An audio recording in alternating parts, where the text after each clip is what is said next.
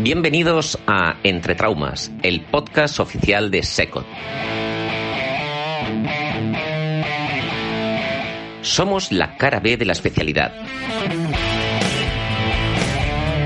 Debates, entrevistas y mucho, mucho sentido del humor de la mejor especialidad del mundo y como nunca antes se había hecho.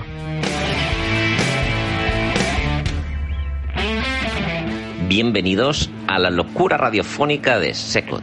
Empieza Entre Traumas. Bisturí, gasas y... Tenacitas. Bueno, eh, estamos aquí otra vez, otro podcast, eh, con mis compañeros Ramón, Lucía y conmigo Marta. Y eh, tenemos a un invitado, a Chesco Soldado, que más allá de toda, de toda la labor académica y asistencial, que ya son de sobra conocidas, hoy queríamos que nos hablaras de otro gran ámbito de tu actividad que quizás es menos conocida a nivel de la trauma. La fundación que presides, la Fundación Doctor Soldado. ¿De dónde nace ese deseo de fundar esa fundación? Hola, encantado de estar aquí con, con vosotros. Pues la idea nace de, de, esa, de ese espíritu que realmente yo creo que tenemos todos los médicos de, que, de, querer ayudar y, y, y, efectivamente hacerlo a través de ONG, etcétera, etcétera. Yo creo que la dificultad es lo contrario. La mayoría queremos, pero no encontramos eh, eh, no encontramos entrada en las ONGs porque son muy herméticas. Eh, entonces, eh, la pregunta yo creo que es, es, al revés. ¿Quién, eh, por qué no podemos entrar o quién no quiere entrar eh, a ofrecer su, su tiempo ayudando? Eh, yo creo que la mayoría querrían. Pero ¿cómo entro? Y entonces ese es el, es al revés, sí. Entonces yo quiero, como todos, quiero, quiero aportar mi granito de arena a ayudar a otras personas de una forma muy barata, que es eh, colaborando con nuestra eh, experiencia y, y saber hacer. ¿Y, ¿Y, cuál es la actividad que realizáis? Cuéntanos un poco. Pues, bueno, claro, mi especialidad es, es mano pediátrica, extremidad superior pediátrica y nervio. Eh, y microcirugía también en el niño, entonces e, es lo, es lo que, lo que ofrecemos. Eh, y depende un poco de la misión, ¿no? Por ejemplo, ahora he, venido de, Jordania y el 80% eran plexos. Ahora la semana que viene voy a Vietnam y te, tengo 30 bebés con PBOs para operar. Tengo, como 50, pero 30 son de nervio. Pero luego hay otras que es, eh, por ejemplo, en Perú, eh, microcirugía para sortosis congénita de tibia. Cada vez que voy hacemos 6 o 7, o sea, una, un, como una cosa increíble, ¿no? Depende de la misión. Vale, sí. pero una pregunta.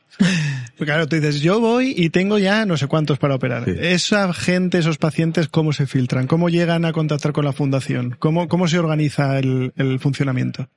Sí, esto, bueno, al, eso a lo largo de, de los años, eh, conociendo a gente de esos países, eh, en diferentes circunstancias, o que han venido eh, a España, o, o, a través de amigos, etcétera, que, que eh, que se enteran que hay opciones para unas patologías complejas, son ellos que las, eh, las, acu las, acumulan y, y, las buscan. Entonces, o sea que digamos que a, a raíz de tener contactos, eh, sí. la gente va, entre comillas, no publicitando, pero bueno, sino ofreciendo o haciendo saber que está esta posibilidad y entonces van recopilando un poco lo, los casos, ¿no? Sí, en su práctica del día a día ellos los van, los van acumulando. Y no tiene tanto que ver con la fundación, sino como el hecho de, de bueno, de que no, de conocerme a mí. Ellos no llaman a la fundación, ellos me... Te llaman a ti. Me llaman a mí, sí. Uh -huh.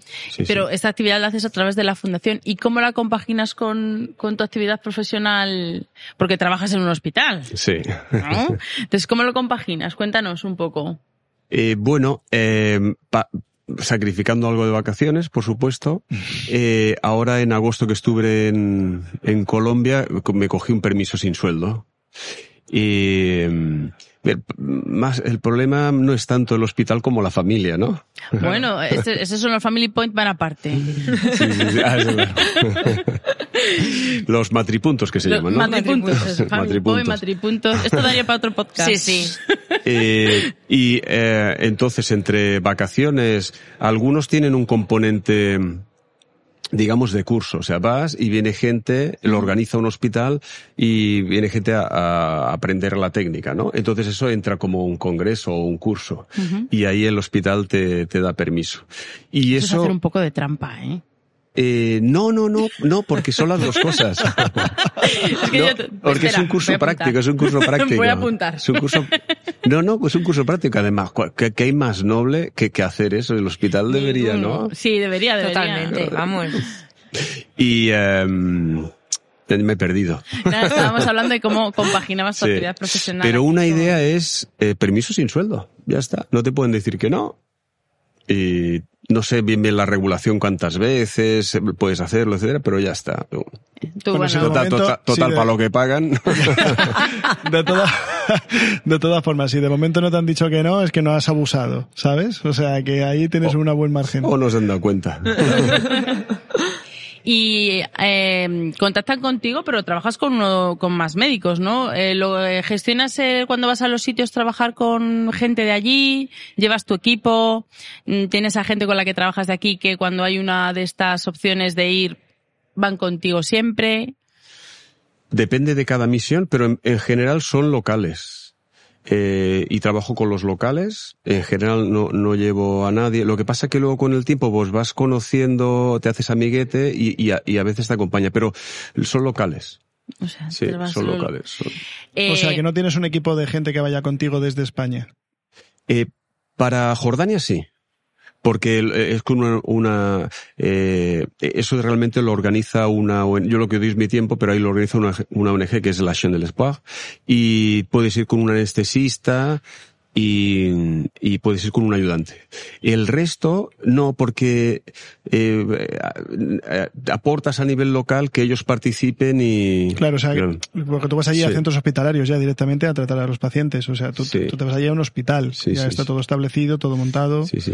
Y luego hay otra cosa que es eh, estas ONG y invito a gente que, que quiere venir a rotar a, a Barcelona, me encuentro que es mucho más eh, nutritivo venir a una jornada intensiva de cirugías que luego to- todas las misiones claro tienen el primer día de screening no que tú valoras a los pacientes eh, indicas contraindicas etcétera. Entonces esa tan intensiva de del screening y la de cirugía es es, es mucho más nutritiva que venir a Barcelona.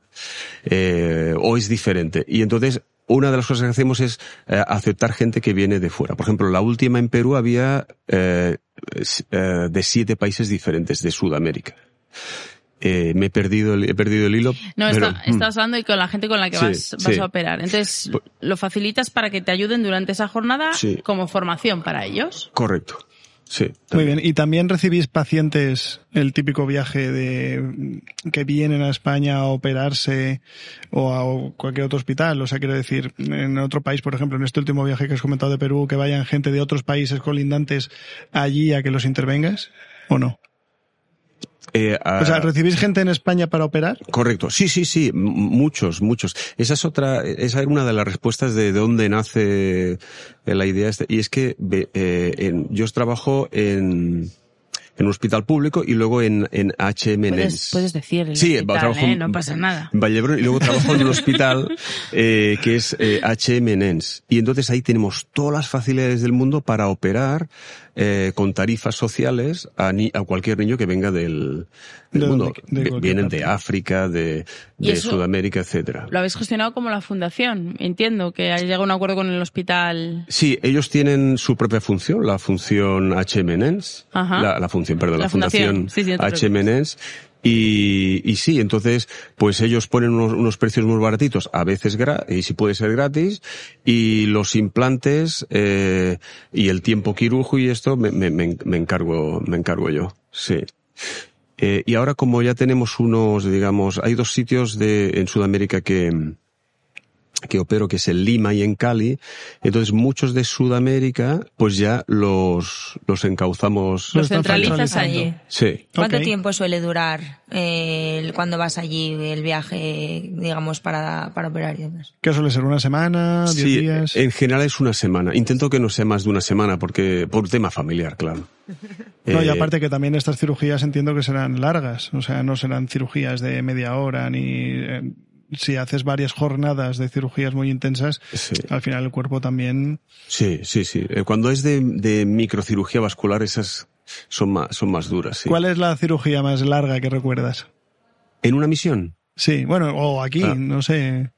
Bueno, al- alguna de micro, alguna, alguna, eh, alguna alguna micro, recuerdo un, un antebrazo que reconstruimos que era un, un tumor y hubo que hacerle peroné, ALT, eh, un bypass venoso, transferencias tendinosas, ante, en un antebrazo un solo hueso y tal. Yo creo que ahí estuvimos como ocho horas o así. Perdona, ¿y en eso te metes con alguien que a lo mejor no conoces operando? O sea, es decir, porque me dices que tú muchas, o sea, vas tú solo. Eh, O sea, sí, yo, sí. bueno, yo como cirujana mía, cuando tengo un caso complejo, me, o sea, quiero saber a quién tengo al lado. Ya, ya, ya. Tú tienes a tu Robin, ¿no? Ya, ya, claro. sí, yo tengo que tener mi, mi pepito grillo aquí que me dé, por ahí no, por ahí no. No sé, pregunto, eh, o sea, como, como motivo así. Bueno, eh, hay dos cosas. Uno que es, eh, es una oportunidad que tiene y eh, pues bueno, pues puede fracasar, pero solo tiene esa oportunidad. Y la otra es que estamos acostumbrados eh, siempre a tener a alguien al lado que nos ayude, etcétera. Y, y yo creo que eso es muy de España, tú. Un Sí, cirujano. pregunto, pregunto. Que a Sí, lo sí. mejor Un es- cirujano tiene que operar solo, independientemente de la, de la, de la complejidad. Eh, y entonces, y- y un ayudante vio muchas cosas, micros y tal, pero con la, con la, con la enfermera. Ya está. La enfermera sí que tiene, que tiene eh, su formación en la micro, tal, no sé qué. Pero estamos muy acostumbrados con lo del ayudante. No, sí, bueno, es a una, es una, una opinión personal, ¿eh? Personal. Hombre, te pones con la típica enfermera que no tiene ni idea en ocasiones por lo que sea, porque te toca es esa. especial. Y si encima se junta que tiene un poco de previcia, que no sabe distinguir la punta de las pinzas que te tiene que dar, pues entonces ya pague, vámonos, ¿sabes? Y ha- has comentado un poco que hacéis una jornada de screening. O sea, ¿realmente tú conoces un poco los casos cuando vas a las misiones? ¿Sabes qué casos eh, te vas a encontrar o solamente los conoces cuando llegas allí? La mayoría cuando, cuando llego. No Sí. te los presentan antes. Eh, no, eh, excepto, por ejemplo, las pseudoautoris congénitas que te envían una radiografía, etcétera. Bueno, te los filtran un poquito, ¿no? Has comentado que los compañeros que están allí en, en origen sí que hacen un, sí, la una patología selección sí. previa. Sí, sí, sí, la patología. Normalmente, ¿qué hacéis? Como una jornada de consulta el primer día, Hmm. un poquito intensiva de todos los pacientes, y vais planificando las jornadas quirúrgicas a posteriori. Correcto. Por ejemplo, esta última de Jordania vimos eh, casi 90 pacientes. Eh, ba- acabamos a las 11 de la noche, claro. Eh, y bueno, entonces tiene que ser un poco así, eh, dia- eh, el- lo más importante del examen, poco hablar, diagnóstico, procedimiento, y sí, es así. Por eso la- en las, mi- yo aprendí con, con Jorge Nor, lo que era una misión. Y él, él durante, durante muchos años ah, hacía y ha hecho dos o tres misiones en, en África. Y yo aprendí, porque llegas allá, eh, eh, pacientes con un- unas deformidades de las extremidades increíbles, increíbles que esto aquí no se ve. Y él conseguía ah, hacer dos osteotomías, de, cuatro osteotomías. Fémur distal, tibia eh, proximal, eh, fijado con grapas y yesos lo consigue hacer en dos horas. Y ahí eh, me di cuenta que lo importante es, eh, si tú realmente quieres tener un impacto, es eh, pues tener la cosa pelada, como no sé cómo se dice. Eh, claro, claro. En la, en la misión, el, el que va tiene que ser alguien que ya realmente tenga eh, mucha experiencia, ¿no? Luego, evidentemente, puede venir gente a, Aprender. a aprender, aprender, a pero no, pero nunca a liderar, porque entonces eh, no, no, no, Se empantana la cosa. sí, eh, no, no, eh, no tiene sentido, ¿eh? No tiene sentido. ¿Y cómo has aprendido tú a liderar? Porque La- eso la- no nacemos aprendidos. Entiendo que alguien te ha enseñado y que tú lo has Sí. ido viendo poco a poco. Eh, bueno, a- cuando decía liderar me, me refiero a, a, decidir Dirigir el porque eres el, el- Y luego el tema de li- liderar un equipo también eh, tiene su cosa. Esto lo aprendí con... em, esto lo aprendí en Guatemala en una misión que hacía regularmente, que ya no lo hago con... eh, ¿Cómo se llama? Eh, em, Guatemala Healing Hands Founda- Foundation. Y eso era en Guatemala, iba eh, con Scott Cousin, que es el que me formé cuando yo era residente en mano pediátrica allá en Filadelfia y, y él es un líder nato. Entonces yo he aprendido un poquito de él, pero no, él, él lo lleva innato y yo no, yo no. Por eso debe ser que voy solo. Vale, y entonces una pregunta. Porque tienes una fundación. Si vas solo y es tu tiempo y son tus permisos, Sí. ¿qué sentido tiene tener una fundación? No, re- recaudar recursos. Recaudar recursos. Sí. Luego hay otra, um, hoy tengo otra actividad que esa, esa no sale, pero es de cada día, que es el WhatsApp. Cada día me contactan, pues yo qué sé. Desde que, la- desde que estuve en Colombia me han, me han contactado de, de Costa Rica porque operé unos cuantos pacientes y de, de África, sobre todo de Kenia, 50 pacientes. Esa es otra actividad que ¿En- hago que no cuento. ¿En sin- cuánto tiempo? ¿Desde cuándo? Eh, ¿Cuándo? ¿Lo has dicho desde Perú? Eh, de- de- desde en do- eh, menos de dos meses, menos de meses. Entonces esa es otra actividad que, que hacemos. La fundación es para recaudar dinero.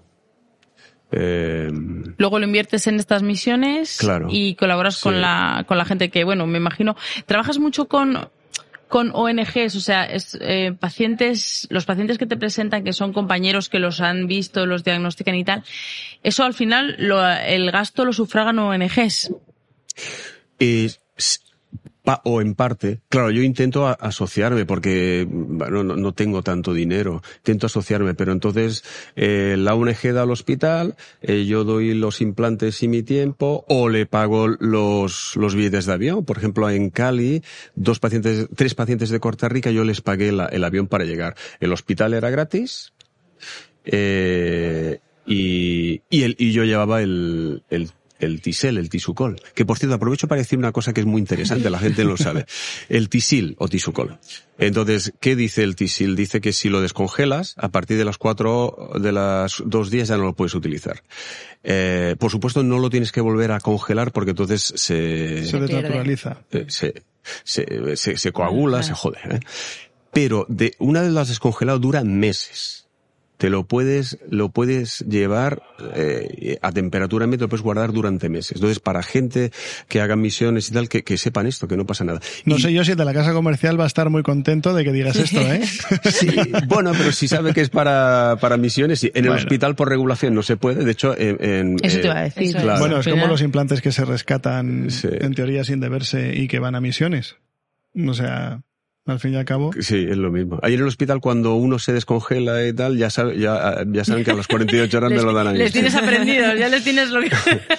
Entonces esa es una cosa que, que necesito mucho Tisil. Entonces el que quiera colaborar con Tisil, por favor, por favor. De todas formas, eh, te- no sé cuándo será el momento que lo diga aquí Lucía, pero tendremos que dar unas cuñas de cómo pueden contactar contigo si alguien está Eso es. interesado en... ¿Cómo ¿En se puede colaborar también? No, no, digo el momento del programa, el momento del programa. Mejor bien, si lo quieres decir ahora o dinos, venga, pues dinos cómo pueden ponerse en Alguna contacto manera que contigo puedan ayudarte. o Sí. subvencionarte. O, bueno, muy- eh, bueno, contactando a través de, de Instagram, ¿no? Es lo más fácil, ¿no? DR Soldado o, tengo dos, DR Soldado o Fundación DR Soldado, por, por donde, donde quieran, sí. Fenomenal. Pues eso ya lo dejamos todo todo cerrado, ¿ves? Eh, yo quería hacerte eh, una, una pregunta más y es, eh, ¿en algún momento te has arrepentido de decir en qué líos me he metido? O sea, ¿en algún momento te has encontrado en una situación que dijeras, "Mm, pero cómo he llegado hasta aquí?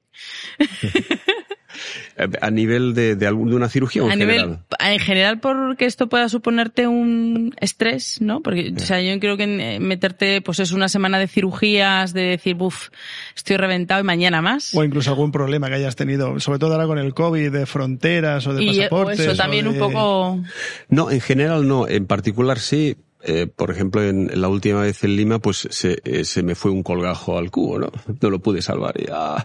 Pero de la misión nunca.